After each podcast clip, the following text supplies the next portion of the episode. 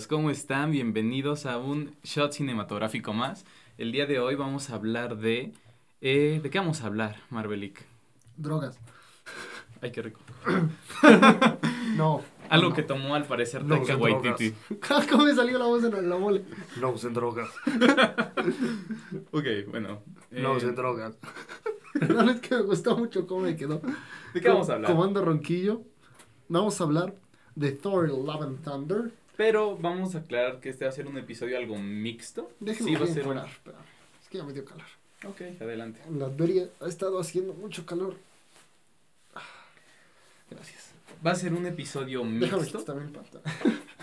Perdón. Va a ser un episodio mixto porque vamos a hablar de Thor, Love and Thunder, pero también vamos a hablar del personaje de, de Thor, ¿no? Creo que me gustaría dedicarle un episodio completo. Obviamente lo vamos a tocar, ¿no? Pero me gustaría que le dedicáramos un biográfico a Thor, como se lo dedicamos a Venom y a Carnage. Creo que se lo merece, pero obviamente vamos a combinarlo tantito. Mm, Exactamente. Ya se nos fue por completo la esencia de los shots, que eran cortos, ya nos valió, ya es una botella completa. Es un pomo y es un, cinematográfico. oh, un pisto. Aliviárenme con un chupe. Pero bueno, ah, vamos a empezar con lo básico y eso como siempre nos lo va a dar el Marvelic. Claro que sí. Obviamente se estrenó este año, en 2022. Fue dirigida por el controversial, no se me ocurre otra palabra, Taika Waititi. Controversial a tal punto que aquí uno está a favor y el otro está en contra. Sí, no, O sea, va, no, a salir igual que, ah, WandaVision se perdió. Sí, Sí. ¿verdad? Ese debate estuvo Creo que, buenísimo. eh, sí, sí, va a ser un... Lo puedo sacar, definitivamente lo, lo puedo sacar, pero no va a quedar igual que, que siempre por el problema con, con un micrófono que Pues tengo. lo intentamos a ver si sale. WandaVision, porque se nos quedó muy bueno. Fue dirigida por Taika Waititi, que sus trabajos más famosos son Jojo Rabbit, que estuvo nominada a varios premios Oscar. Que no esa película sí me gustó. Tengo que aceptar que Ah, está película me buenísima. gustó mucho. Es excelente. Es un, es un muy buen trabajo. Y, de y no entiendo por qué no le dio un tono similar a Thor Love and Thunder. Porque para él Thor es un personaje muy infantil. Para él Thor es un personaje para niños.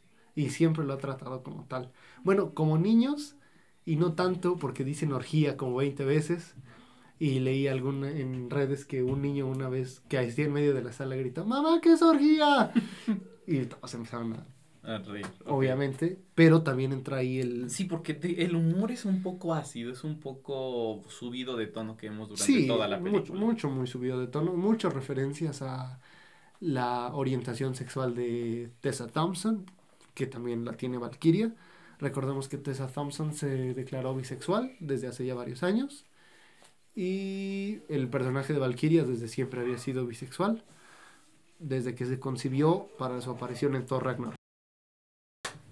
Que, como ya mencioné, se concibió en Thor Ragnarok o el otro trabajo famoso de, de Taika Waititi.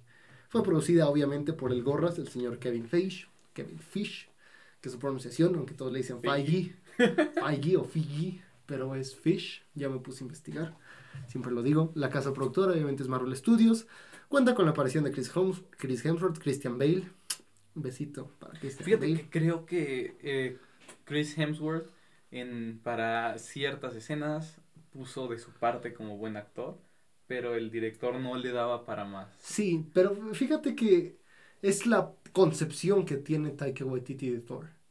Porque ha sido, creo que es el personaje más carente de identidad que hemos tenido el- en el MCU. Tiene, tiene una identidad definida, pero es una identidad muy infantil, es una identidad muy... Pero es, es lo que vemos en contraposición con la primera de Thor, que es teatral, que apenas la revisité y wow, es una joya. Es una joya totalmente. Incluso se dice, qué pena que esta película no tenga secuela, por lo buena que fue. No le supieron dar el seguimiento a ese Thor. Mm, Definitivamente. Todavía no. vemos ese Thor teatral en en, Thor un mundo oscuro. Thor un Mundo Oscuro, incluso en Avengers, cuando dice te metes con fuerzas que no comprendes, sus, sus diálogos son más Thor de Pero otra cosa que también es eh, importante, que también se, se puede resaltar, es que desde Avengers empezamos a ver esta parte más cómica de Thor. Desde... Ah, es adoptado. Ajá. o- y otros chistes que, que va haciendo que va haciendo Thor. A contraposición con los chistes bastante más subidos de tono como los de Iron Man, como los de Tony, ¿no? Pero es que esos chistes se me hace que no eran con la intención, o sea, sí eran con la intención de ser graciosos, pero Thor estaba más siendo él mismo y su personalidad tan anticuada era la que causaba gracia. A diferencia de Love and Thunder, que hubo un chiste que no me gustó tanto, que es, lo haré cuando tú vayas a ver al dentista. O algo así, cuando lo amenaza a Gore. Dije, oh, me, me sacaron de una escena muy poderosa, que fue esa. Pero en fin, la música fue compuesta por Michael Giacchino, que sabemos que compuso, me parece que Spider-Man y también Doctor Strange. Y, y se nota. y Nami Melumat. Sí, es muy buena música. Barry Doyne fue quien llevó la cinematografía, no logré encontrar más de él, pero déjame decirte que la cinematografía, es decir, la fotografía de esta película, me fascinó. Tiene muchísimas tomas preciosas. Hay un plano secuencia, bueno, ahorita llegamos a eso. La película más corta del MCU, 119 minutos, tuvo un presupuesto de 250 millones de dólares, la taquilla doméstica es de 143 millones y la global es de 382.4 millones, es decir, fue un éxito. Para que una película se considere un éxito, debe recaudar cuando menos el 150% más de lo, cuando menos el 50% más de lo que se invirtió en ella. Así es, cuando es un éxito total, es que llega al doble, seguramente va a llegar, porque tuvo la apertura más grande de cualquier película del Dios del, Trueno. Hasta ahí los datos generales de la película. Ahora, ¿qué te parece que hablemos un poquito de si te gustó o no te gustó? Me encantó. Y a mí no me terminó de convencer. Creo que no era para Taika Waititi esta película, no era para él. No entiendo quién tomó esa decisión, no entiendo por qué tomaron esa decisión. Pero no era para él. Sí, yo te entiendo porque fíjate que a mí me gustó hasta que empecé a escuchar algunas críticas. Obviamente desde un inicio noté mis puntos negativos personales, que fue... vamos a hablar primero de los negativos, ¿no? espera, yo quiero aclarar eso, que literalmente estamos opuestos porque conmigo fue al revés totalmente, fue como la vi, no me gustó, o no, simplemente no, no me convenció, dije, no, no es mi estilo de película. Eh, buen, o sea... ¿Cuántas veces la has visto hasta ahorita? Dos. Ah, ok, estamos igual. No, no, no es mi estilo de película. Y cuando empecé a escuchar a ciertas críticas, empecé a escuchar ciertos puntos positivos, dije, bueno, no está tan mal o sea, a mí me pasó literalmente al revés. No fue que la viera, me gustó y después no me convenciera, fue al revés. No me gustó. Y después dije, bueno, mira, ok, nos dieron algunos puntos importantes, ¿no? Lo primero que a mí no me gustó, y creo que ahí estoy de acuerdo con todo mundo, porque no he encontrado a nadie más que le guste, perdón, que le disguste, fue lo de las cabras. Nunca me dieron risa las cabras. Nunca. Me irritaban. O sea, tampoco es como, oh, son insoportables, pero no me daban risa. Ah, mm, e, exacto. No, no, no dan risa. Pero, ¿Ah, que no? No dan risa, pero me gustaron las cabras porque... Ah, son sacadas del eh, cómic. Eh, son sacadas del cómic, de los primeros cómics, Entonces, es, esa referencia... Estuvo bueno. Creo que es la que más referencias tiene, ¿eh? A los cómics. Algo que definitivamente no me gustó nadita, nadita, es esta parte como de relación con Mjolnir, de relación... ¿No te gustó? No. No, lo vi como un... Infantilizado. sí, como a, a, Stormbreaker, como un niño haciendo un berrinche a su papá. Ok, no... A mí se me hizo más como una pareja, como una pareja tóxica, porque hasta cuando le habla el relámpago es perfecta, es suave y todo, como tiembla Stormbreaker, dice, pero no es mi arma, es tuya. A mí sí me gustó esa, esa que, que como que las hicieran sentientes. Y es algo similar que hicieron con la capa de Doctor Strange. Exacto, o sea, esa parte la entiendo perfecto. ¿Qué es lo que quisieron hacer? Pero no lo presentaron así desde un principio. Sí, eso es nuevo, es completamente nuevo. Sí, fue como que por qué jamás había habido algo así con Mjolnir, ¿no? Digo, porque lo que habíamos tenido similar es cuando al principio de Thor 1, cuando Odín le habla a Mjolnir, pero se entiende que es un hechizo que está poniendo sobre Mjolnir. Sí, que el arma no es consciente. No está consciente, no le está diciendo a Mjolnir, vas a hacer esto. ahora que lo pienso, es válida esa pregunta. ¿De dónde obtuvo conciencia Stormbreaker? Y no Porque recordamos que no tiene, no tiene hechizo. No, y no solo Stormbreaker, también Mjolnir. Mjolnir no tiene conciencia. En ningún momento muestra conciencia. Sí, claro que sí. ¿En qué momento? Cuando está hablando con, con Mjolnir y le dice, cuídala. Ah, bueno, es que ese es un hechizo directamente. Y eso no es que muestre conciencia, eso es como una, lo tomó como un hechizo Mjolnir. Porque recordemos que volví a ver Thor 1 y dice, Odín es guardián del martillo Mjolnir, es decir, no era su dueño. Hasta que se convirtió digno, que lo levantó, fue que él pudo, en la misma de Thor, fue que pudo ser como el, dueño de Mjolnir, ser el que lo lo encanta, por así decirlo, porque hasta antes el dueño era Odín, pero se lo había dado como guardián a Thor. Porque incluso al inicio de Thor se ve que el Mjolnir está en la bodega de armas de Odín.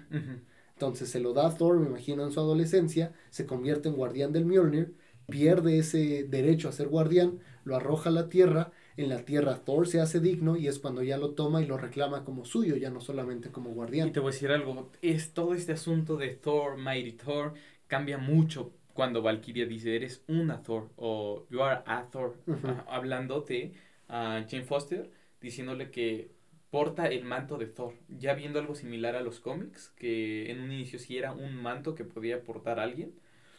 Y eso entonces nos dice que Steve Rogers también fue un Thor, en, eh, fue Thor. Ok. Entonces creo que eso es interesante porque cambia un poco la perspectiva de lo que vimos en Endgame, de no solamente levantó Mjolnir y es un arma que está utilizando, sino junto con Mjolnir llega eh, el poder de Thor, ¿me explico? Llega el manto de. Y, hablando de los martillos, hay una habilidad que nunca antes habían desplegado. No es cierto, sí. La habilidad de cambiarse. Pero solamente la habíamos visto en Thor 1. Cuando Thor pierde el hecho de ser digno y levanta el Mjolnir ya casi muerto, que es una escena muy poderosa. Si recuerdas? Cuando lo va a ver Jane, cuando lo mata el destructor. Y lo resucita. Bueno, para mí sí murió de alguna forma, lo resucita el Mjolnir y lo viste de armadura. No, también lo vimos en Endgame. Sí, es cierto. Y en Ragnarok. que cambian de ropa, es cierto. Sí, es cierto. Sí, no, no, es algo nuevo. Es, que a mí se me hizo algo muy nuevo que pudiera cambiar tanto de outfit, pero que como que invocar el Bifrost para cambiar su outfit. Ajá. pero igual con, con Mjolnir invocaba el trueno para cambiar. Cierto, tienes toda la razón. Lo hizo en, en Ragnarok cuando llega Hela. Pero también aquí hay, hay otro punto y es el de algo que habíamos hablado en algún otro episodio de que Thor ya no es, eh, y lo dejan muy claro para un, un, una persona observador, para alguien que está visitando la película y puede ser un poco observador, Thor ya no es el dios del trueno. Thor ya tiene el poder y responsabilidad de Odin. No, o sea, desde un inicio nos damos cuenta que ya no solamente está con el trueno, sino que él ya tiene poderes independientes que puede utilizar de otra manera. Que se base en el trueno para hacerlo, sí, porque siento que es la forma eh, de combate que él ya se apropió. Además, desde el inicio me gustó mucho esa escena. Cuando abre y va y pelea, This ends here and now, esto se termina aquí y ahora. En la clase de poderes que despliega son nuevos. Son muchos, son, no recuerdo específicamente qué, pero yo dije, wow, eso es nuevo. Cómo conecta el rayo. Se, se ve una, una habilidad que, o sea, no es directamente fuerza o poder bruto, es una habilidad, un cierto control sobre Exactamente, sí, un control, un control superior que se le ve que lleva aparentemente mucho tiempo practicando, porque incluso hasta lo hace sin Stormbreaker y se le ve muchísimo más fuerte. Eso sí, es decir, sabíamos que era fuerte. siempre supimos que era fuerte, pero me encantó particularmente, primero cuando imita a Van Damme, a Jean-Claude Van Damme, con, con, con el split. Y luego cuando patea el camión, que ni siquiera se ve que despliegue toda su fuerza, sino que salta y le da una patada y lo, lo sesga, casi lo voltea. Y fíjate, se ve muy, muy fuerte. y esa ah, escena es muy poderosa. hablando de esta parte en la que hace como el split, este. Yo tengo algo con, con esa escena, te voy a decir que. Que creo que lo hubiera dado. Hubiera sido mejor si no la hacían tan graciosa. Si, no, si Taika Waititi no lo hubiera hecho tan gracioso. Algo que yo hubiera visto de o hubiera pensado de Thor de la primera película, sería algo más como llega, lo hace, destruye el templo y es como que, ah, sí, destruye el templo, perdón. Me, explico, o sea, igual que fuera algo gracioso, pero... Sin que él quisiera hacerlo. Sin que él quisiera ser gracioso, es como que, ah, lo hice, a rayos, me explico. A mí, se, a mí se me hizo extraño esa, se me hace como que Thor no es consciente de lo que está haciendo, pero a la vez sí como el punto más adelante con los guardianes, como le dice, no, vete, yo sé que te duele, no sé qué, como dramatizando, falsamente dramatizando y tal, y le regala su propia nave, como que es una especie de Thor tratando de... En esa parte se ve que se, siente que no es consciente de, como que está tratando de regresar a sus inicios de tan dramático que era. Como que sabe que es de Zoom, que no es humano, pero trata de sentirse como humano. Algo así lo miro yo. Pero vamos a platicar de, de los puntos negativos y aquí es donde te va a gustar. Ya dije que las cabras no me gustaron. Nunca me hicieron reír y veo que la gente sí, uno no escucha, me puse a escuchar a Pelicómica, Somos Geeks, Strip Marvel, La Botella de Candor, Linda Cetina, un montón de, de personas, porque es bueno escuchar otras opiniones, así como ustedes tienen la, la bondad y la calidez de escuchar la nuestra, y a nadie le disgustaron las cabras, Disgustaron. disgustaron a todos, dice, ah, sí, lo, lo hacían séptima, octava vez y me seguía rompiendo. Yo, no, yo nunca me dio risa. Y me sentí idiota. Es que Me te, sentí te voy a decir, te voy a decir la verdad, a mí, um, digo, no me dieron risa, per se las cabras, tal vez la primera vez me dio risa así como que, ¿eh? Y no fueron las cabras como tal, ¿sabes? Fue más bien, El sonido. no, fue más bien la reacción de Thor de, son hermosas, me Ajá. gusta, eso. sí, eso es- claro, eso sí está cool, ajá. Y como, si no las, o sea, como complemento, como personaje secundario, me gustaron. No me hacían reír, pero me gustaron. Es una admiración, ajá, Es como exactamente. que mm, Te gusta, agrada, pero no te da risa. A mí ese Es chiste- como, o sea, incluso cuando llegaban a pelear en cierto momento las cabras y hacían un paro o lo que sea, era como que... Es un, Sí, o sea, es un buen complemento para el personaje. Pero de eso a que me dieran mucha risa, no. es, es un rolling gag muy constante de que siempre gritan. Ya lo esperas y no me, no me causaba tanta gracia. Eso. Pero fíjate que algo que sí tal vez sería, o sea, eh, tal vez como un ringtone, como un mensaje de, o sea, el sonido de la cabra gritando, ¿no? Como un mensaje específico para alguien o algo así. Mira, a lo mejor podría quedar. Pero de eso a que dentro de la película me diera mucha risa la cabra, no, la verdad no. No. No, a mí tampoco me causó gracia, pero decían, muchas personas les fascinó. Otra cosa, y aquí es donde vamos a empezar a entrar a la carnita, y sé que va a estar de acuerdo conmigo. Se percibe a Gore no tan amenazante como Hela. Lo puse en contraposición con su villano anterior. No digo que Hela sea mejor villano, pero permíteme.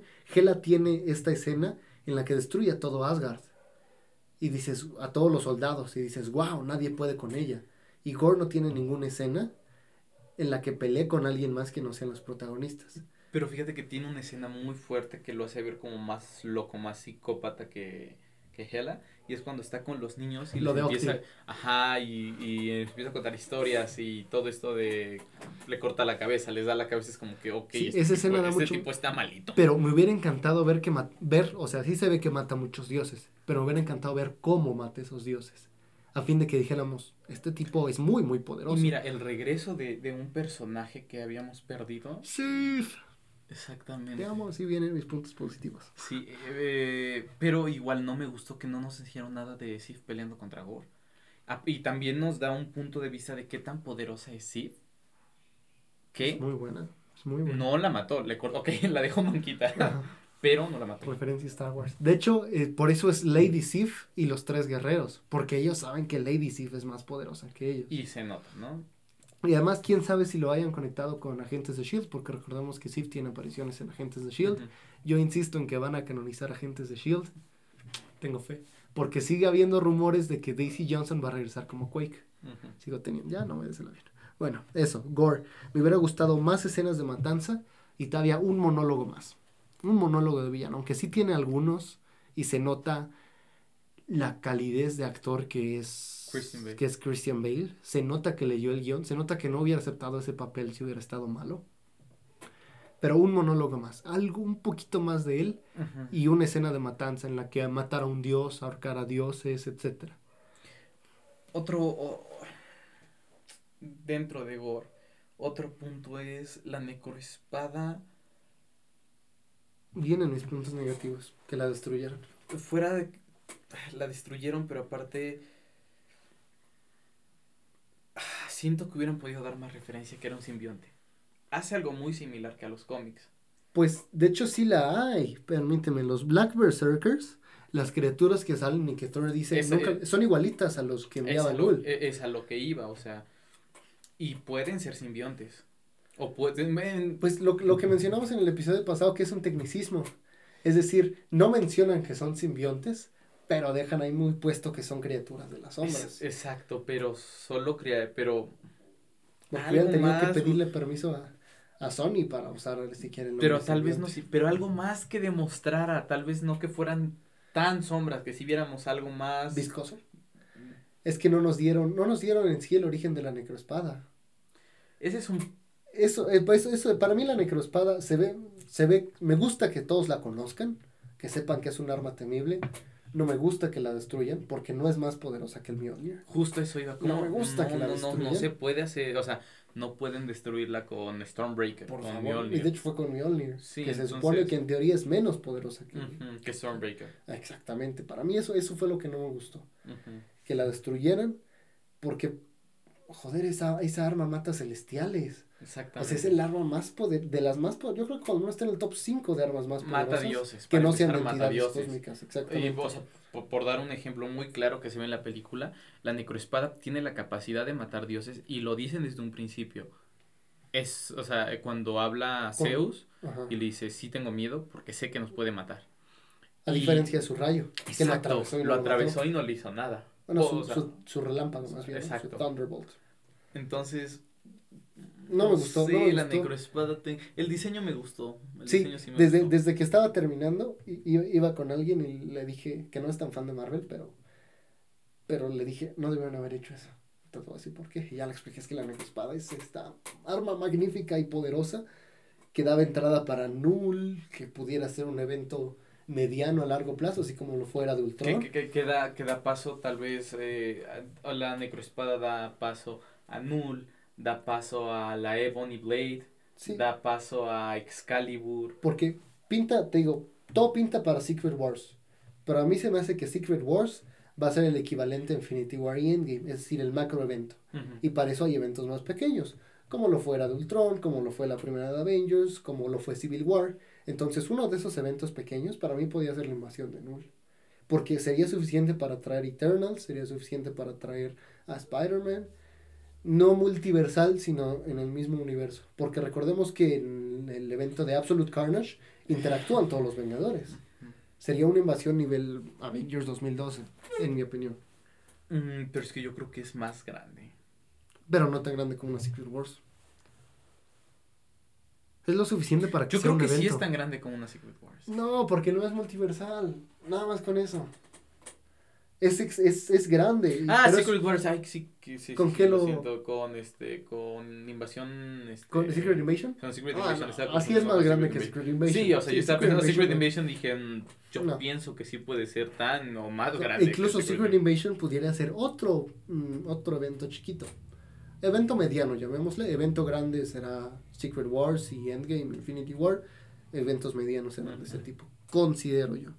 Eso. Ahora, otra cosa que no me gustó fue que Jane Foster no es digna del Mjolnir, sino que fue un regalo que le dio Thor.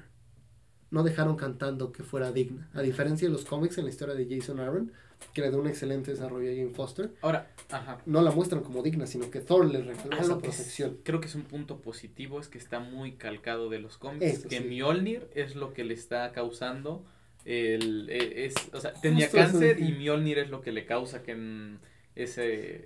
Digo, es un poco diferente porque en los cómics Mjolnir como tal es lo que causa el cáncer, ¿no? Sí. Pero me gustó. me Creo, gustó. creo que la, la, la banda del cine me odió porque me alegré cuando vi que Jane Foster tenía cáncer. Porque dije, sí. Pero fue como de, ¿qué te pasa, enfermo? Pero es que me alegré porque está calcado de los cómics. Eso, Cuando, cuando deja el Mjolnir la escena en el baño, es una escena muy poderosa. y eso también es calcado de los cómics, porque vemos que cuando, incluso en que fue War Realms, que, que la vemos con cáncer. Sí, de ese hecho, momento, ¿no? retoman algunas cosas de War of the Realms. Y eso, eso me encantó. Y ahora, mm, pasando a Jane Foster, siento que debieron arriesgarse un poco más con el cáncer. En ningún punto se le ve tan destruida como se veía en los cómics. No. No pasaron de ponerle unas ojeras o algo así. Insisto, es muy infantil la película, pero tú como doctor sabes lo horrendo que es el cáncer. Entonces, si se hubieran De hecho, atraído- algo que pensé en ese momento es después de quimios. el el- cab- tenía cabello todavía. Mm, con Déjate, eso. el cabello puedo pasarlo, puedo pasarlo, si eran tal vez las primeras sesiones de quimio, ¿no? Era, etapa, era etapa 4. De cáncer, el cáncer no es lo que te tira el cabello, es la quimio. Sí, yo lo sé. Por eso. Pero bueno, el, el punto es a lo que voy es que después de una quimio, las personas están totalmente destrozadas. O sea, destrozadas, no es de que es una o dos semanas que están vomitando, no se pueden levantar de cama, están mal. Y digo, es una película, es una película infantil, pero así fue como que, ok, eso me choca, ¿sabes? O sea, algo choca que Atrévanse más. sí es como que no estaría tan bien. En los cómics se le ve mucho peor.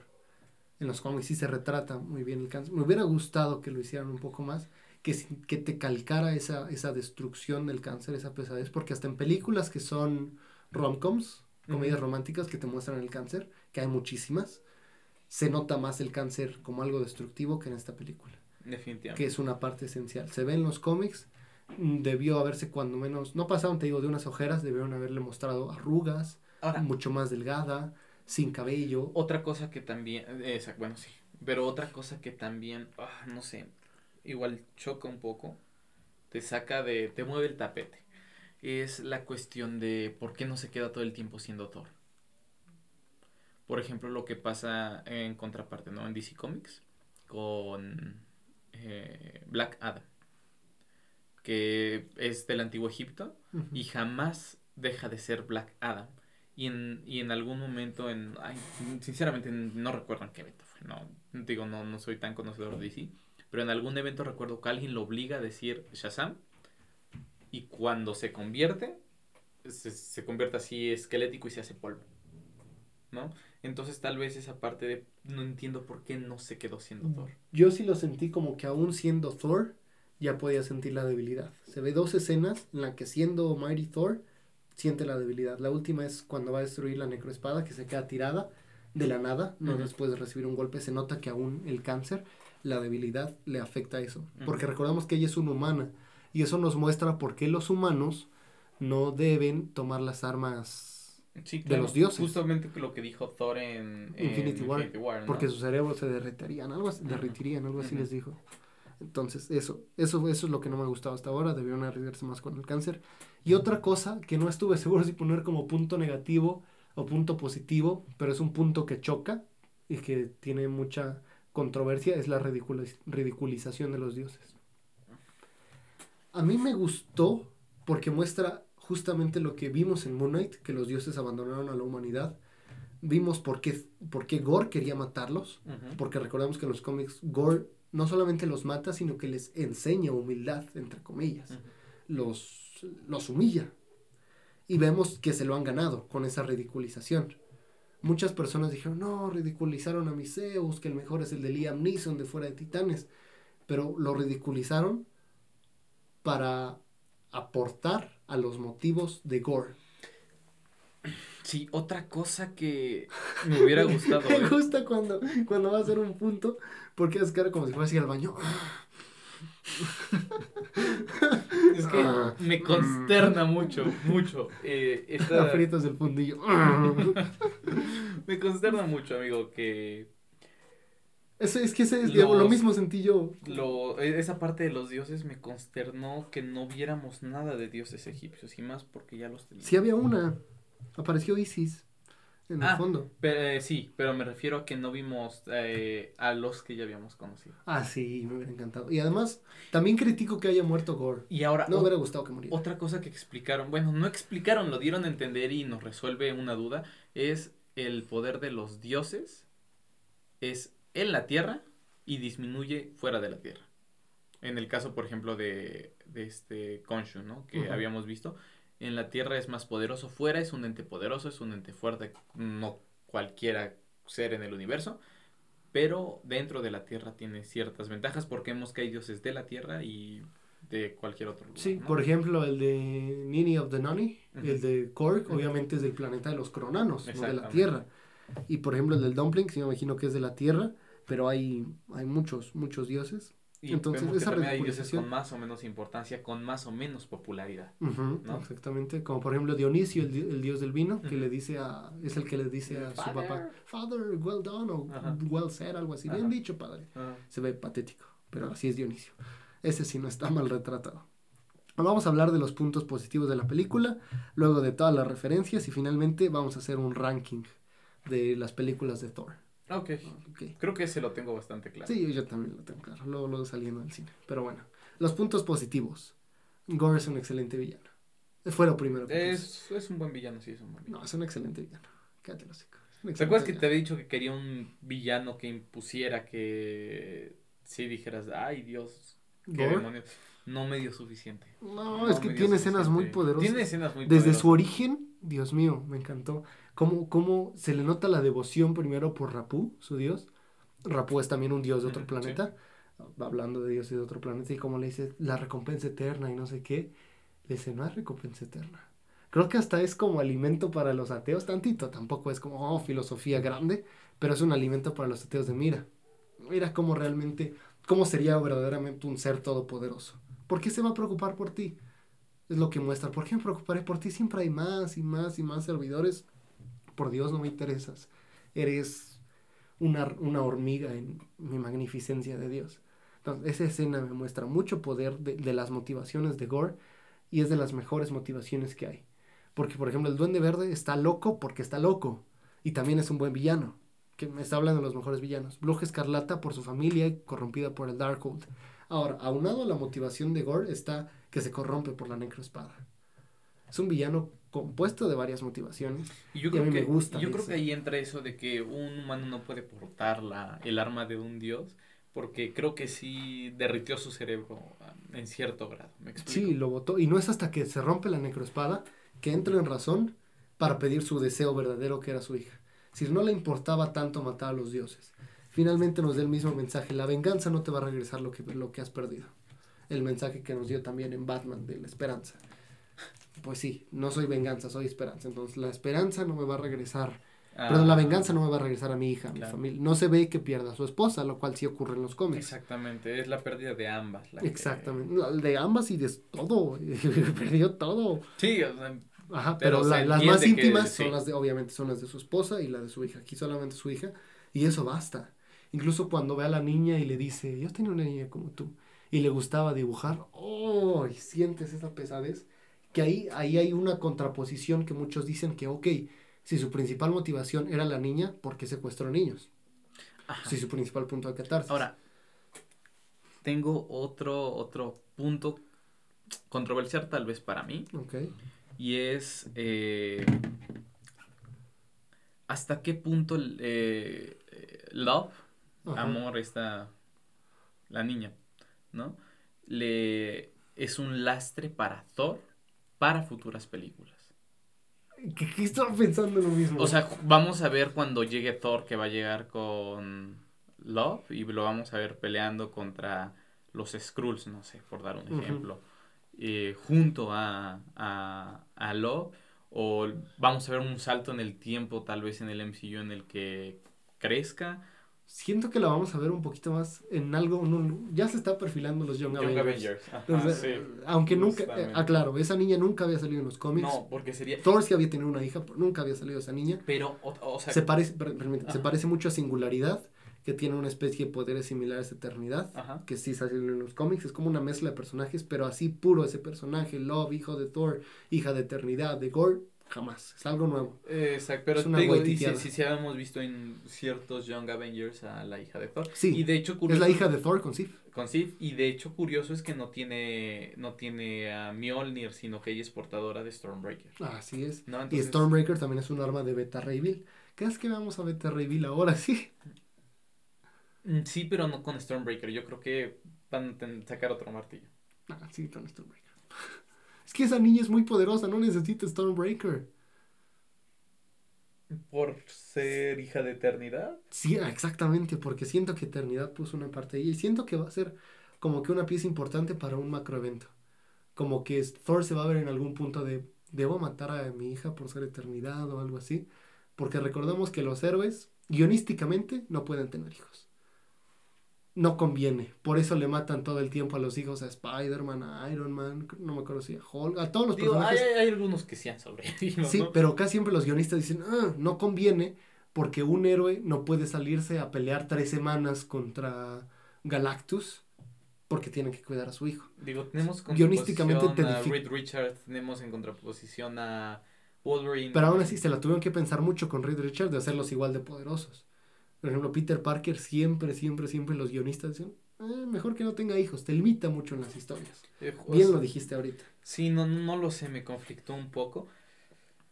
Ah, Tal, tal vez la veamos con Stormbreaker mm, en alguna alineación de Young Avengers. Pero dentro de estos conflictos que tengo es que también ya vimos a Kid Loki.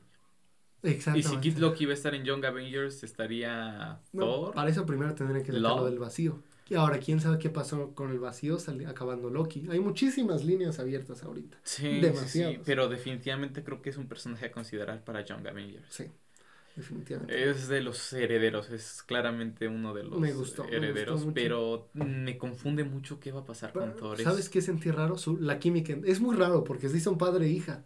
es la hija de Chris Hemsworth me, se me hizo raro que no tuvieran tanta química. No sentí su química. Yo sí sentí su química. y la sentí muy pura de... Sí.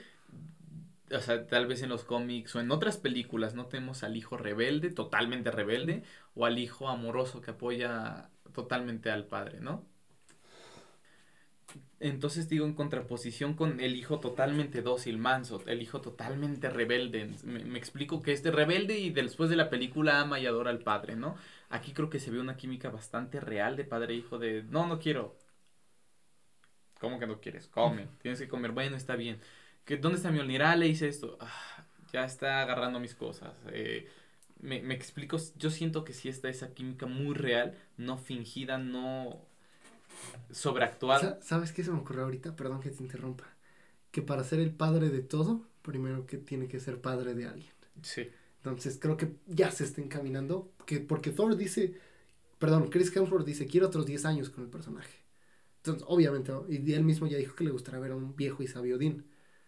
Entonces, yo creo que se iban a meter a Beta Ray Yo creo que sí. yo, sé, yo sé que parece que no conecta una cosa con la otra. Sí, pero Rey, eh, Odín, el padre de todo, es quien da poder a Beta sí, sí, sí, entiendo. Pero, te digo, vemos que Thor ya tiene poder de Odín, aunque no asume el papel, porque ya le puede otorgar el poder de Thor a más personas. Y eso solo habíamos visto que lo hacía y fíjate Odín, ¿no? Que eso es algo muy importante porque muestra un crecimiento de Thor como personaje. Ya no es egoísta porque antes era como de, ah, eh, lo vemos en Era de Ultron, nadie puede levantar el Mjolnir más que yo. Y lo mueve acá. Exactamente. Y Ajá, ah, sí, sí, se le nota. Crece ya más como personaje en Endgame cuando dice, ok, ya un amigo mío que aprecio lo levanta. Lo sabía, era digno y se alegra. Y ahora ya, sin conocerlos tan a profundidad, dice, les voy a dar los poderes de, de Thor. Y esa escena, me encanta, me encanta esa escena. Tiene una crítica negativa que puede ser la regulación de las armas, de, ah, ahora los niños también se pueden defender. eso ya es muy volado, lo llegué a escuchar por ahí. Me gustó la escena. Pero a mí me fascinó. Me gustó el osito como, como, niño, como niño, esa escena, si yo lo hubiera visto teniendo la edad de esos niños, 8 o 9 años, yo diría, joder, qué hermoso. yo también soy digno. El hijo de Heimdall me encantó. Me, me gustó mucho el personaje se me hizo sacado de la nada. Sí, eso sí. Eso sí. ok, ya no teníamos a alguien que. Porque es un problema, ¿recuerdas en Endgame que. es que no es en Endgame. En los cómics. Eh, en. En War of Realms. Es que recurro mucho a War of Realms porque hay bastantes sí, referencias. muchos elementos. Entonces, en esa parte. Vayan a escuchar War of the Realms, ya grabamos episodio, es uno de los más graciosos, que lo disfrutamos Yo mucho. Creo que es mi episodio favorito. Ah, a mí no me gustó porque hay unas partes que no edito, que se escucha mi voz muy baja. Perdón, cometí un error ahí, dije quiénes son estos, son los cuatro fantásticos, no los identifiqué bien, perdónenme, se me fue. Por eso no recomiendo tanto ese episodio. a mí me gusta mucho ese episodio. chistoso. Me da mucha risa ese episodio. Yo sí, cuando lo escuché, dije, ah, está muy chistoso. Totalmente. Bueno, regresando, ahí tenemos el, el problema que Heimdall, o sea, nunca habíamos sabido de nada de un hijo, un heredero de Heimdall. Tanto así que es Daredevil el que va a ayudar a Heimdall. Sí, el dios sin miedo. No, entonces, no lo sé. O sea, me gustó mucho el personaje. Siento que va a ser muy útil. Siento que es una, una escopeta de Sehov. Ajá. Pero ya, o sea, ya lo tenemos, está cargado, está para algo, tiene que, es algo que tienen que utilizar si no lo utilizan la regarían mucho. Pero es así como que, hijo de Heimdall, ¿de, dónde? ¿de dónde, no? Porque incluso sabiendo que Heimdall tenía un hijo, hubiera, hubiera pesado mucho más su muerte, más que el mejor amigo de Thor, ¿no? Hubiera pesado muchísimo. ¿Y sabes qué me gustó? Cuando recibe Stormbreaker, la clava y la gira. Como Heimdall giraba la espada, no sé si viste. Oh, yo dije, yo, yo ahí grité igual que su padre. Yo estaba bien hypeado en la sala y era estreno y no escuchaba a nadie más gritar. Y, y, eso que había un tipo con el chaleco de Thor y se había llevado su, su imitación de Stormbreaker. Ay, me iba a traer mi palomera de Thor. Sí, la conseguí, la del Mjolnir. ¿A poco? Sí, Ah, qué me la iba a traer. qué onda. Pero, digo, nadie más emocionó. Eso me hizo muy raro. Yo me conté como, ay, ¿cuál que es su papá? Sí, o sea, me gustó mucho el personaje, pero lo siento muy mal escrito, ¿me explico? O sea, bien desarrollado, mal escrito en un inicio porque es como que Heimdall tenía familia. Y luego se cambia el nombre a Axel. Axel, sí. ¿Eh? ¿Cómo? bueno, Eso, eso, eso está interesante. Ahora, otro punto positivo. El soundtrack. Ok, me sí, sí, encantó, sí. me encantó. Tú Sí. y yo como amantes de la Y música. eso sí, sí, sí me gustó. Es como eh, Welcome to the Jungle. Welcome to the jungle. Y digo, Take me back to the paradise city with the grass is green and the girls Sí, are pretty. Oh, baby, please. Oh. Queda, queda, queda, sinceramente sí. queda. Desde que nos cantaron Guns N' Roses, sí, no, Sweet Child of Mine, cuando Guns N' Roses, sí, sí. Sweet, Sweet Child of Mine en el En tráiler, En tráiler, sí. lo dije, esto va a ser arte. Eso me fascinó, una excelente lección de... Ahora, de- lleg- de llegando a eso, ese primer estilo que toma la película, si ya lo iban a tomar, que lo tomaran para toda la película, por Dios. Me explico, es como de repente cambia mucho la vestimenta. O sea, primero de los guardianes de un Thor rebelde, que me gustó como... Me gustó, me conflictó mucho los chistes, todo eso, pero el estilo, digamos, del film, de la música, de la vestimenta, de todo eso, de repente cambiarlo a totalmente divino, totalmente God. Tiene una paleta de colores muy extraña, Sí. muy, muy cambiante, no Exactamente. está definido. Y eso como que me conflictó un poco. El primer, eh, en fotografía me gustó más el inicio, en trama, desarrollo me gustó más el final. La parte en la que quitan mucha comedia, creo que es de lo mejor que Sí, tiene la cuando película. no tiene comedia. Además, se me hizo que no tuvo tanta comedia como Ragnarok. Respetan muchos momentos épicos. Y sabes que también me percaté que estaban buscando ya redimir a Star-Lord como personaje. Porque todos lo odiamos después de Infinity War. Sí. Lo odiamos. Incluido, a mí, a mí me gustaba mucho porque empatizaba con él en el sentido de que yo también soy así cuando escucho música. Eh, tú me has visto. Ujú. Y cuando dicen, o sea, es un idiota. eh, cuando dice Rowdy, empatizaba mucho con él. Y luego ocurre eso, es como, ah, Sí, es un idiota. ok, sí es un idiota. Y aquí ya lo buscan redimir. Primero, cuando sí puede sentir admiración por Thor. Cuando dice, ah, va a decir la frase. Se emociona, pues él también. Sí, siente sí, sí. admiración por él. Cuando habla con él como un amigo y le dice, no sabes quién eres, necesitas sentirte terrible por alguien. Me gusta que ya buscan redimirlo como personaje. Otra vez como líder, otra vez como crecimiento. Porque de hecho, siento que eso se va a ver en Guardianes 3 antes de que muera. Thor sí... Va a morir Star-Lord en Guardianes, lo escucharon aquí primero. Por cierto, no, no, no teníamos una apuesta con un invitado que ya estuvo en el podcast en el que le dijimos, Sí. no va a morir Thor, va a morir. Mighty Thor. Sí, sí, sí. Me- me- es que le dije, te vas. Cuando la vi, dije, seguro se va a querer salir con un tecnicismo. No, sí murió Thor. Pero no Thor Chris Hemsworth, sino Mighty Thor. Pero no, sí ya me dijo, te pago tu marucha. Sí, sí, sí, porque Un no. saludo, Dios conciliador. Sí sería conciliador, sí, Sí. hubiera sido Conciliator. Ja, conciliador, sí. murió Thor. ja. Bueno, entonces, ¿en qué estamos? Perdón, ya me, ya me perdí. En Star-Lord, en el crecimiento. Ah, en el sí se ve que de hecho Thor era el líder de los Guardianes de la Galaxia. Sí, hasta ese punto era Sí, como líder. sí, sí, creo que hubo crecimiento de parte de Star-Lord para aceptar él es el líder. Y tanto como pedirle ayuda también. Sí. Como le dice Thor, necesitamos tu ayuda. Eso me gustó mucho. La actuación de Natalie Portman es algo que a mí me gustó, pero escuché que muchas personas sintieron como que está muy fuera de lugar. Siento que a Como veces que no está eras muy como- gracioso, un poco sobreactuado a veces. Exactamente, como que no era su, su rango. Porque ella es del melodrama, esa es su, Su, su actuación, su sí. predominancia. Lo vemos en El Cisne Negro, en, en... Ay, se me fue el nombre de esta película. No importa, bueno, en Star Wars, es decir, es una actriz que siempre actúa dándole al melodrama. Ah, eh, The Professional, Ah, la ok. primera. Con, sí. con- ¿Cómo se llama en español? Este. Eh, Leo. Le- no, es Leon the Professional. Sí, pero en. En, en- En español es el perfecto asesino, ¿no? No, Algo así. O... Sí, es el perfecto ¿Sí? asesino. No, no me acuerdo la verdad. Bueno, el, la- el debut de Hablando de eso, ¿has visto la versión extendida de. ¿The Professional? Sí. No, no lo he visto. Vela está. te- te cambia totalmente la perspectiva. Sí. La voy a ver. Sí. Ya, ya que la recomiendas, la voy a ver. ¿En- ¿Sabes en qué plataforma está? No es ninguna plataforma, es. En Cuevana 3.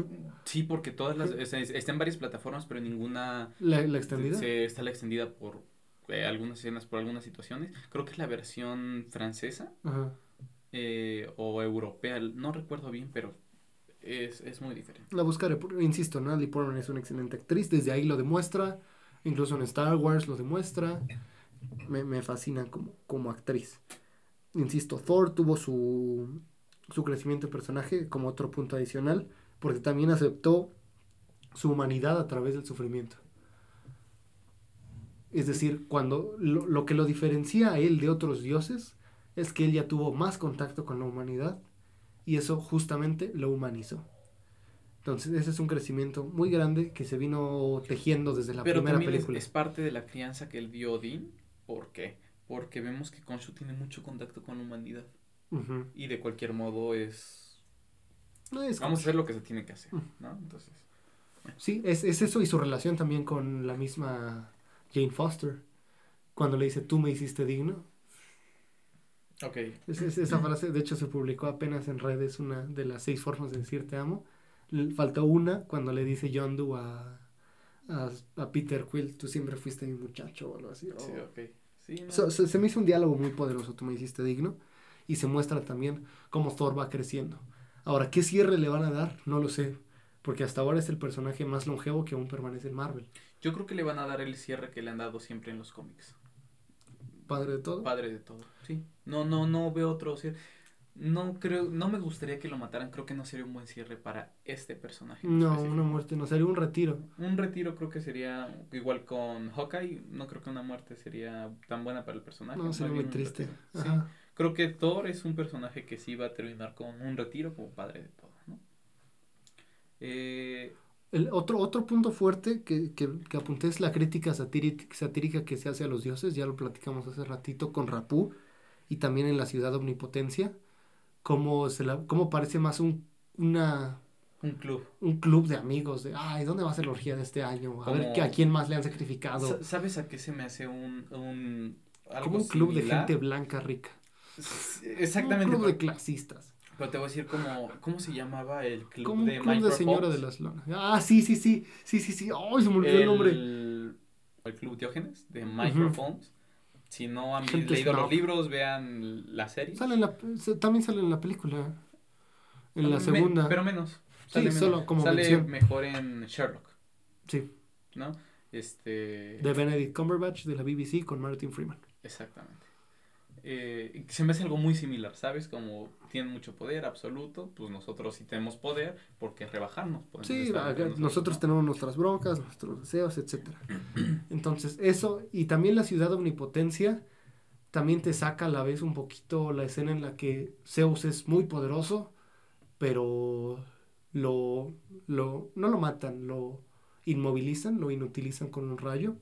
Todos los dioses que idolatran a Zeus supuestamente, ninguno se metió a pelear contra Thor y contra Valkyria. ¿Sabes que yo hasta cierto punto siento que, por ejemplo, Hércules, por ejemplo, Ares, personajes que le pueden dar pelea a Thor, no porque sean más o menos poderosos como dioses, sino porque eh, saben hacerlo, no por el- la cantidad de poder. Y no dudo que Odín supiera hacer, eh, Odín, que Zeus supiera hacerlo en algún momento, Pero pudiera ya se- hacerlo en algún momento, pero ya no tiene la Ya- práctica. Además, ya exactamente, ya se veía retirado. Exacto. Hércules, quién sabe dónde estaba. Ares, tú dices que lo viste ahí en una. Sale en una escena. En una, en una escena. Salió, como me dijiste hace rato, salió también en Thor en Ragnarok. Thor Ragnarok. Entonces, hay muchos dioses que se pudieron haber metido. Y ninguno lo hizo, solamente los guardias chafas de, de Odín, en donde vemos un momento muy Kratos con Thor peleando con las cadenas. También referencia Fíjate, yo creo que e- esa parte en la que eh, los dioses no se meten, siento que es como, es tu problema, no es mi problema. También es a la- a- ok, ahora que lo veo. O sea, no- no- no- no es ya como son que tan egoístas que ya ni siquiera por otros dioses se- Sí, es se- como se que pues, si tú te vas a pelear, peleate. O sea, como amigos, ah, nos divertimos, nos divertimos juntos, vamos a echar unas copas, no lo sé. Pero ya en, en una pelea es como que puedo ayudar, pero tú lo tienes que resolver. Si quieres seguir siendo eh, Zeus, eh, famoso dios de dioses, el boss, tienes que resolverlo. O sea, Ok, pudiera ir por ahí. sí, porque... Y yo creo que Thor de la primera película no le hubiera dado pelea a, a- a Zeus. Porque aparte vemos que Zeus realmente, por tanto tiempo que tiene con su arma, con su relámpago, este, con su rayo, rayo, ¿no? Thunderbolt. Con su Thunderbolt. Eh, Referencia a los Thunderbolts. Exacto. Confirmado. Tiene, tiene mucha, mucho dominio sobre su, su instrumento, ¿no? O sea, realmente lo tiene. Pero parece ya más un arma de exhibición que un arma de verdadera lucha. Y vemos que sí es un arma de lucha. Sí, destruyó, destruyó, a Korg. Sí. Pero, pero el Mjolnir también destruyó a un Cronano en Thor un mundo oscuro. ¿Te acuerdas? en la de las primeras escenas, un ah, Cronano lo destruyó. O sea, tampoco fue gran mérito. Pero me refiero. Pero debió haberle dado a Thor en lugar de a Korg. Pero tiene, por ejemplo, eh, esta capacidad de tumbar a Zeus. Tiene esta capacidad de chocar con la necroespada y no romperse. De incluso de transportarse. Porque esa es la que usó para... Eso, sí, ese, ese, sí fue un guionazo. ¿Qué onda, ¿Qué onda con eso? No encuentro el camino, necesito el Bifrost para conseguir el... para ir a, al Templo de la Eternidad. Pero el relámpago de Zeus se transporta ahí inmediatamente. Este, este, esto estuvo, eso fue un guionazo, eso fue un, fue, fue un guionazo, llegó ahí por el poder de... ¿Y ahora también se forjó en Ida El, no creo, no lo sé, porque Zeus es mucho más antiguo que las deidades nórdicas. Ubica a Odín, incluso me parece que hasta como que ningunea a Odín. O sea, Asgardianos, pensé que no vería más de ustedes cuando murió Odín. Yo creo, yo creo que no ningunea a los Asgardianos y tiene alto a Odín. Es como murió Odín, Odín era... Ok, murió su representante. murió su exacto, era como el representante, el máximo poder de... Ahora, quién sabe si Odín iba a las orgías que organizaba Zeus. ok.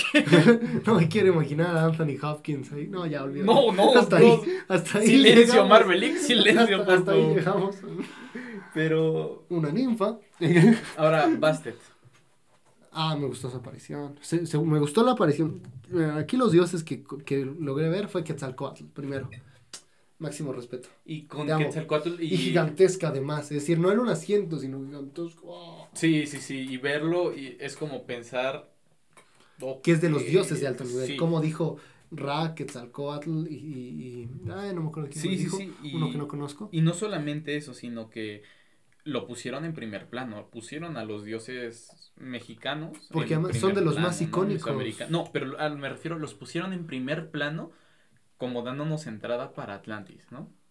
Uy, podría ser. Porque recordemos que, hay rumores de que Namor no va a ser mutante. O sea, a lo mejor sí es mutante, pero también es avatar del dios jaguar. Así como Moon Knight lo ve el dios Luna, que es Khonshu. Eso puede ser. Sale Isis y sale Nini of the Noni, que es el dios de los cronanos. Y hay una referencia muy curiosa es que su trono está hecho de tijeras. Piedra, papel o tijera. Sí. Es un trono muy estilo Game of Thrones, está hecho de tijeras. Vemos a el ojo que todo lo ve, de fondo también. Ah, ese sí no lo vi. Sí, hay un ojo ahí nada más flotando. Me imagino que es el ojo que todo lo ve, si no es un ojo flotante. Vemos a, ah, también me acaba de enseñar una imagen que Quetzalcoatl sale en, el, en los cómics, pero no tan bien representado como aquí. Parece más un guerrero de Quetzalcoatl, más que Quetzalcoatl encarnada. Vemos a Yumcax, me acaba de enseñar una foto de Yumcax, que es un dios de los mayas que es al que iba. Vemos una cabeza con patas. ¿Sí la viste? Nada más es una cabecita, parece como un duende de Harry Potter y unas patitas. Ajá.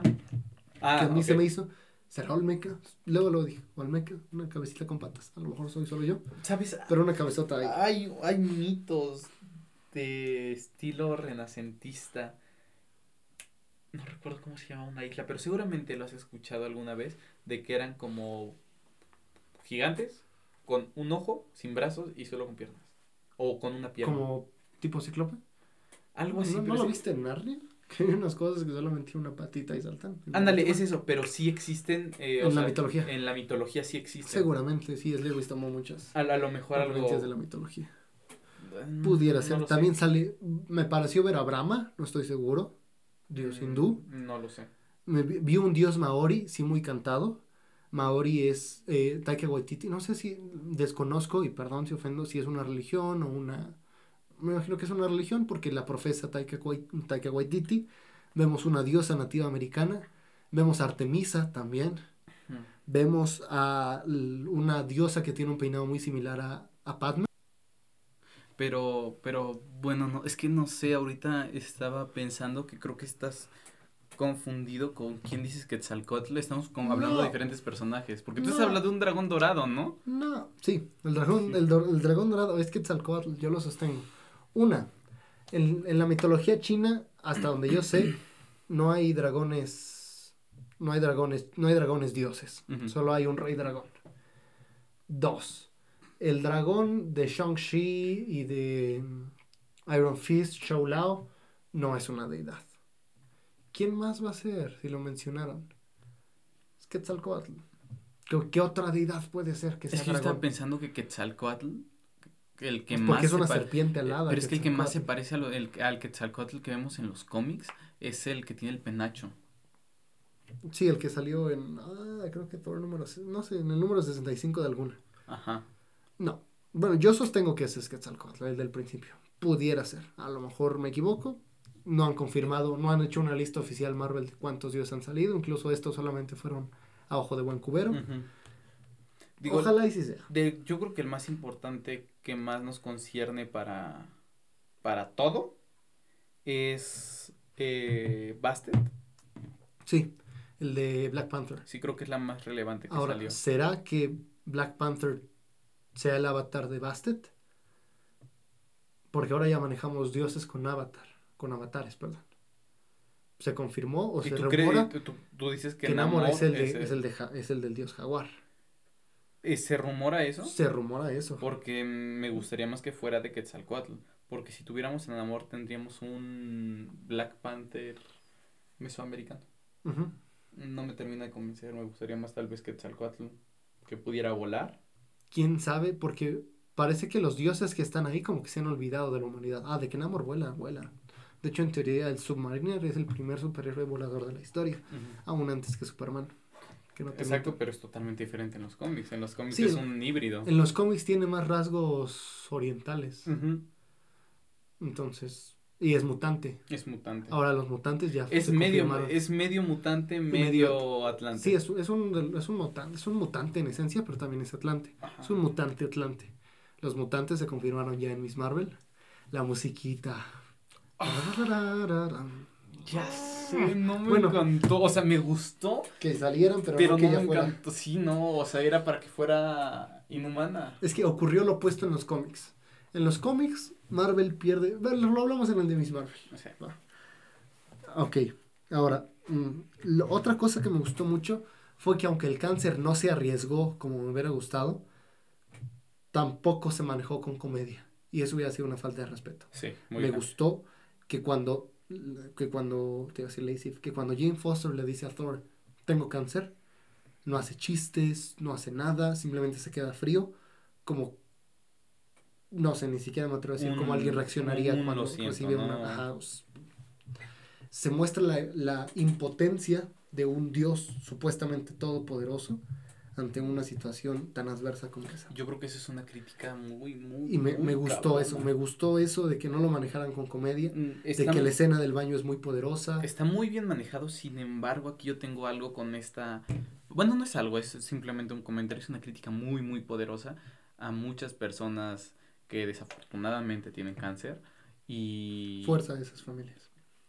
Y digo, no estoy a favor, no estoy en contra, simplemente es el comentario, pero de que muchas personas le pidan a los dioses y ver en esta película que le dice a un dios y que el dios esté atado de manos ante eso, me explico, es como Que ni que... aún el poder del Mjolnir pueda. Exacto, entonces es como que siento que es una crítica muy Poderosa. dura, muy, muy dura hacia, Sí, hacia es una, ciertas es una crítica ¿no? a los dioses totalmente, en todos los aspectos. Sí, digo, eso, creo que de eso se pueden, de eso sí se pueden agarrar más los ateos, ¿no? Porque otra crítica fuerte es la que hace Gore con los niños cuando cuentan Thor decapitó a Thanos y todos wow. Luego Gore agarra y decapita a Octi, su animalito es extraño. Sí. Le dice, ¿por qué no les gusta? Hace un segundo lo amaron. Otra crítica que si las historias de los dioses son fantásticas, pero cuando se aterrizan en lo realmente tangible, ya se convierten no tan fantásticas. Como que desmitifica a los dioses. Eso fue lo que... Simplemente, por ejemplo, con los titanes, satírica. ¿no? Eh, Cronos, que se comía a sus hijos. O sea, es como que, oh, y sobrevivieron. Y si lo aterrizas, es como que, O, ah, wow. o Zeus en Hércules, que se muestra como un padre de familia. Exacto, sí. Ay, carnal, por favor. Sí, sí, sí, sí, claro, es, es una total crítica, Sí, ¿no? In- incluso lo de Odín, lo de Odín, lo de Zeus, que al final, que, que se ve muy idiota, esa es la palabra al- en la película, incluso cómo agarra su faldita, pero en la postcréditos siento que va a poder retomarse a un Zeus ya otra vez oscuro.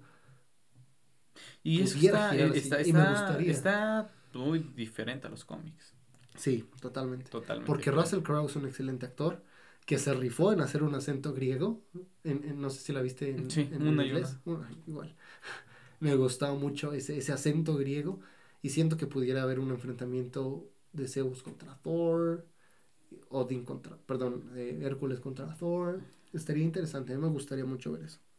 Incluso la referencia que hace Thor, a, a- imito muchas cosas de él, referencia a la mitología también, de que está como calcado Thor de Zeus, Odín de Zeus. Es que sí, Eso es- sí, me gustó. Ese es un tema para un podcast completo, Sí, hablar, hablar de de, los dioses. de los dioses en Marvel y cómo se relacionan con el mundo, incluso un poco de mitología.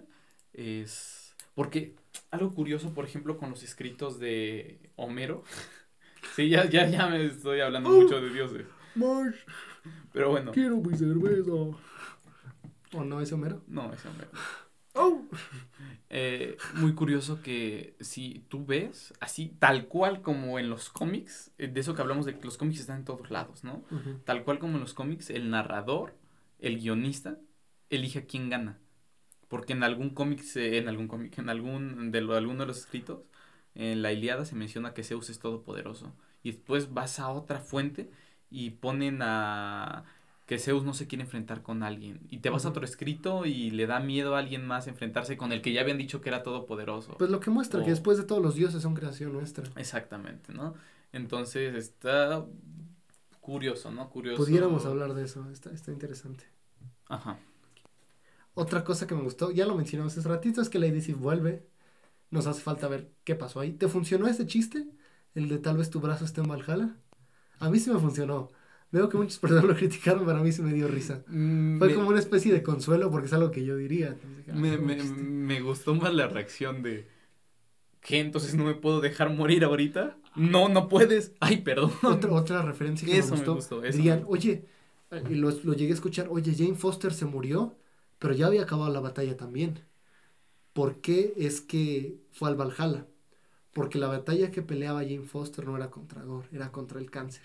Y murió en esa batalla. Por eso fue al Valhalla.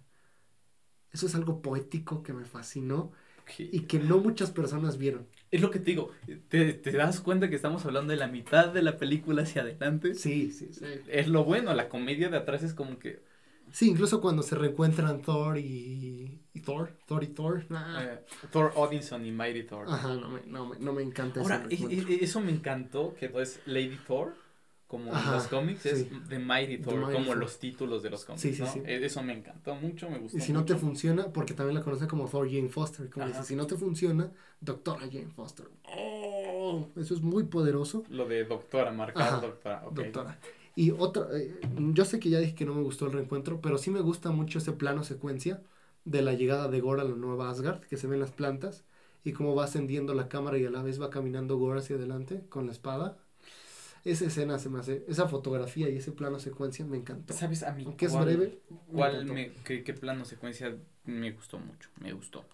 Es cuando Mjolnir va llegando a la mano de Thor y se regresa. Ya de el chiste después de ¿qué? ¿Quién es? sí, Todo sí. eso no me gustó. Pero cuando va llegando y se le escapa y la cara de Thor de Mm, Ajá. eso sí me gustó. Ok, Me- te digo, me- tiene agrada. escenas rescatables. Por ejemplo, duda. Se vio una escena en la que se ve como, como Jane Foster se transforma en Thor. ¿Te hubiera gustado ver esa escena? ¿O está bien así como la dejaron? No, sí me hubiera gustado. Daba mucho jugo, daba mucho jugo. Es lo que escena. dicen, pero a mí no me hubiera gustado ver esto así, De, ¿Sabes? Tal vez no tan repentino. cómo se transforma, más bien la reacción de los asgardianos. De Ok.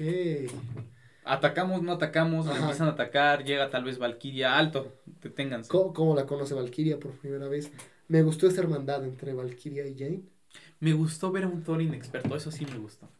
O sea, el saber que Jane sí era inexperta. Me- eh, insisto, esa, esa, eh, ok, eso me gustó por la hermandad, como dice Valkyria. Tengo otra vez una hermana. Y eso, Incluso lo, le, vi las entrevistas y dice, es una escena muy íntima, muy personal, que llega mucho a la personalidad de Valkyria. Perdió a todas sus hermanas peleando contra Hela y ahora tiene una hermana otra vez.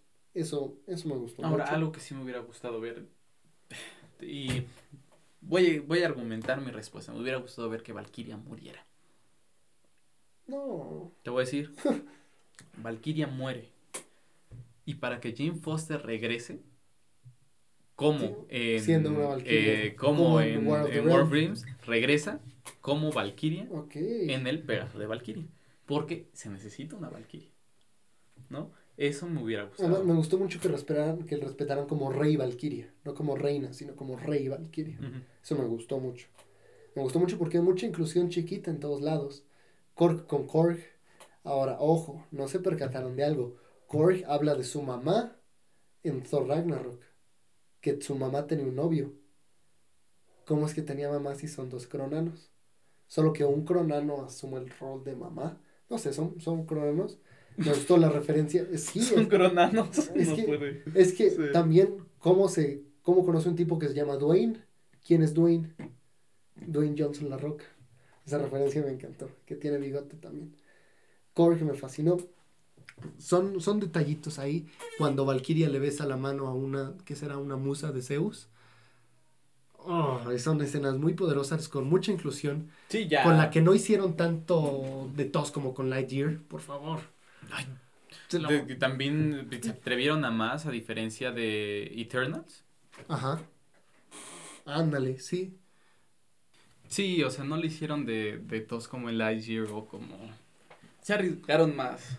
Ah, O sea, Lightyear es mala, pero no porque tenga una escena de un beso lésbico. Lightyear es mala porque es mala.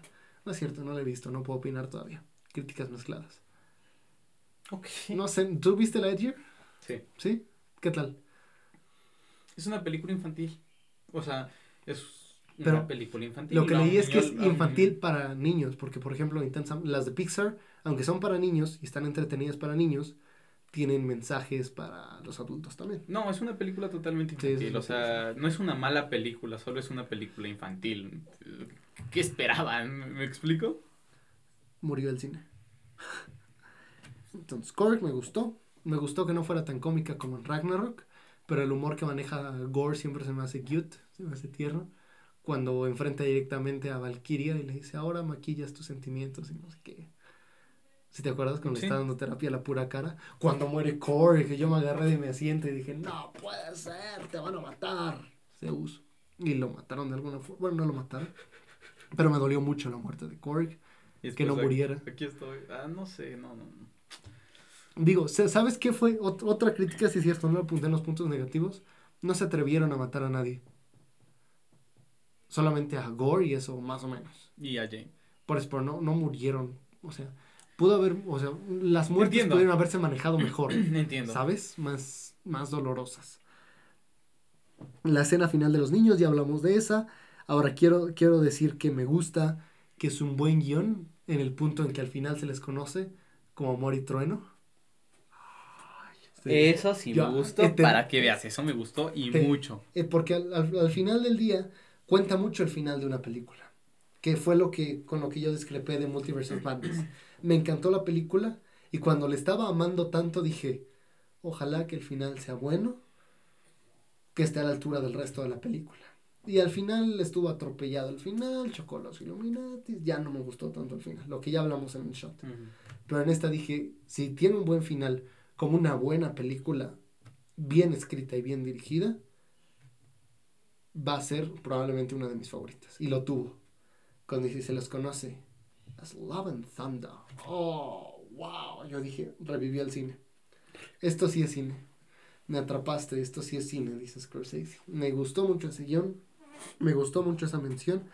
Y para mí que es uno de las, de las mejores guiones de, de Love and Thunder, perdón, de Thor, del MCU, incluso de la cuarta fase, cuando menos esté en el top 3 de las películas de la fase 4. Otro punto que, que también vale mucho la pena rescatar. Alto. Marvelitas, este es el final de este episodio. Si quieren seguir escuchando, ¿Cuál es el tienen- final, idiota? Tengo un buen, voy a la mitad de mi guion. Lo sé, lo sé, pero es el final de, de- del episodio.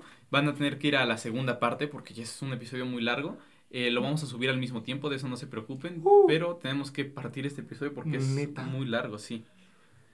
El episodio más largo hablando de una película que no te gustó. Exactamente. Bueno. Marvelitas, los vemos en el próximo El poder episodio. del guion. Chao. Bueno, ahorita los vemos. Los escuchamos. Pónganle enseguida. Se viene lo bueno. La mera carnita.